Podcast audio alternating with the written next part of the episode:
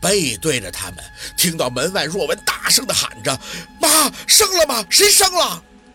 咯咯咯咯咯咯，孩子的笑声却紧接着传了出来，似有电流从宝四的身体穿过。宝四转脸，阳光呼的就从云层穿过，从窗帘的缝隙中直接照到了炕上的女人的身上，像是一把刀砍到了女人虚脱后的脸上。孩子是笑着出来的，太姥姥像是被吓到了，嘴唇讷讷的扇动，是笑的，跟若君。咯咯咯咯咯咯！女婴笑的声音又脆又亮，凤年的脸却无比的僵滞，嘴里快速的无声煽动，抬眼又看见了窗外此刻的艳阳。这孩子和若君不一样，她是女生男命，唉，不好活呀！妈，炕上的女人细声叫了一声：“凤年，是女儿吗？”宝四擦了把眼泪，清晰的看到她身下已经流出红色的血。凤年像是想到了什么，回手拿到了个准备好的单子，把孩子包好，送到了女儿枕头边上。是个女孩，女孩。女人笑起的唇毫无血色，侧过脸，努力地看着这个猴子般的婴儿。我喜欢女孩，能给她扎辫子。凤年忍着泪握住她的手。翠儿啊，你给起个名儿吧，叫宝四。朱子嗣，他的脸满是期许。妈，你答应我，一定要让这孩子活下去，活下去。凤年哭着点头。翠儿，你放心吧，妈不会让那个鬼东西伤了他的，一定会让孩子好好的活下去的。你放心吧。二哥，二哥的，让他来看看我们的孩子。凤年吸着鼻子看向太老，叫叫若文，快叫若文！哎，好。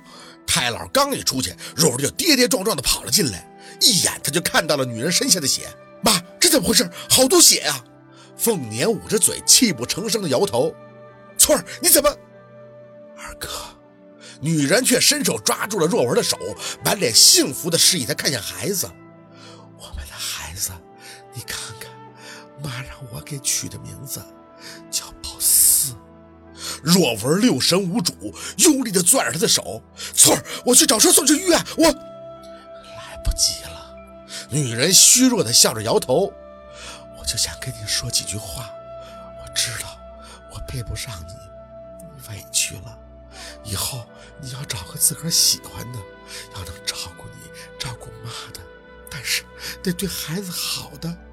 对我们女儿好，一定要把我们的孩子带大呀！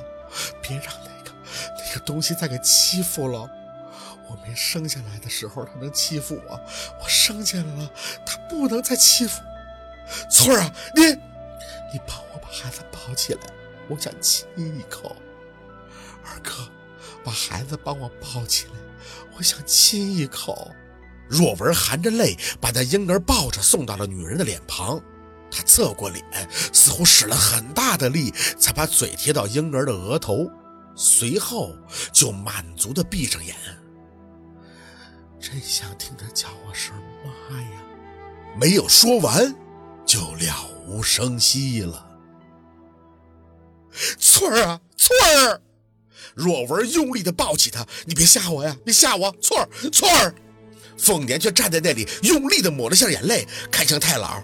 把这孩子抱到若君那屋，一会儿他醒了就说他生的。太老和若文都懵了，看着凤年：“你说什么？”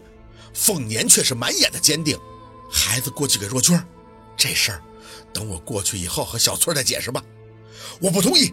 若文抱着那女人还热乎的身体摇头：“我的孩子为什么要？”啪！凤年一巴掌就甩到了若文脸上：“你给我冷静！你妹妹现在还不知道自己的孩子是死了。”她要是醒了知道了，她就得去死。你大舅给你的字你也看了，若君这辈子要是身下无子，她活不过五十。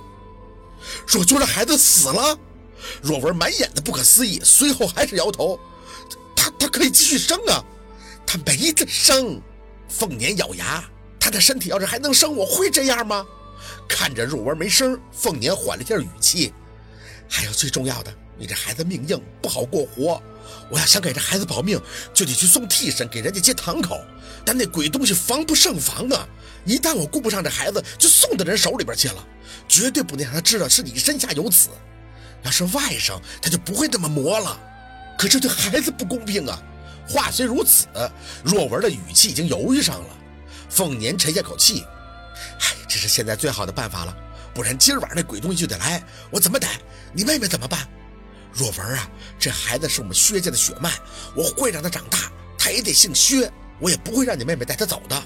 我们这么做也是为了保护他，你知不知道？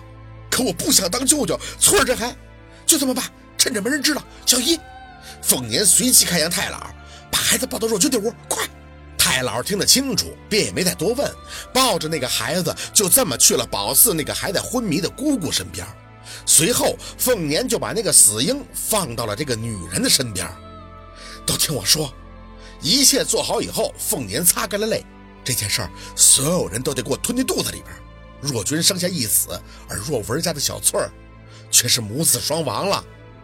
太老哭声泣泣：“哎呀，苦命的翠儿啊！他给咱们薛家立了大功，却没有办法听到孩子叫声妈呀！你小声点儿。”凤年转眼看向他，我现在就出门找吹手。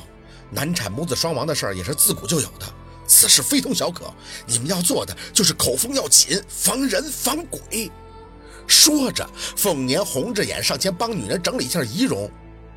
翠儿啊，妈这么做也是为了孩子，都是为了咱们薛家。妈知道你懂事儿，以后妈会去给你解释。你要怨就怨妈啊。雨落。凤年抬脚就走向了院子里，宝四轻飘飘地跟在姥姥身后，看着凤年的步伐略显凌乱，扶着院里以前还有的一棵树缓了缓，这才深吸了一口气，打开了大门。入眼的自然就是陈李两个瞎子。凤年啊，你家又出了走音的是不？是若文家的小翠生的，还是若君生的？宝四眼见着姥姥脸色难看了一下。想必是他也没有想到，门外就站着两个卖单的，还是他们俩把宝四白虎入命、克夫克子克自己的事儿给传的是人尽皆知。凤年强撑着淡定出口：“两位大哥，去把村里的吹手找来吧。”两位瞎子大惊：“找吹手？谁没了？若君没了呀？”凤年回头，眼睛直接落到了院子里，跟到前院准备去给老爷报信的太老身上。一个眼神过去，太老当即就瞄到了门口两个瞎子，这周身一震，摇头，无声的做了个口型。传出去，这孩子的名声就完了。凤年的眼睛却是一瞪，张口无声的回道：“他们都已经算出来。”太姥姥只能几步就进了前屋，咬牙就喊了出来。翠儿啊，你咋就这么带着孩子走了呀？原来如此，宝四的心里苦笑，闭上眼，任泪水四流。好，今天的故事就到这里，感谢您的收听。喜欢听白，好故事更加精彩。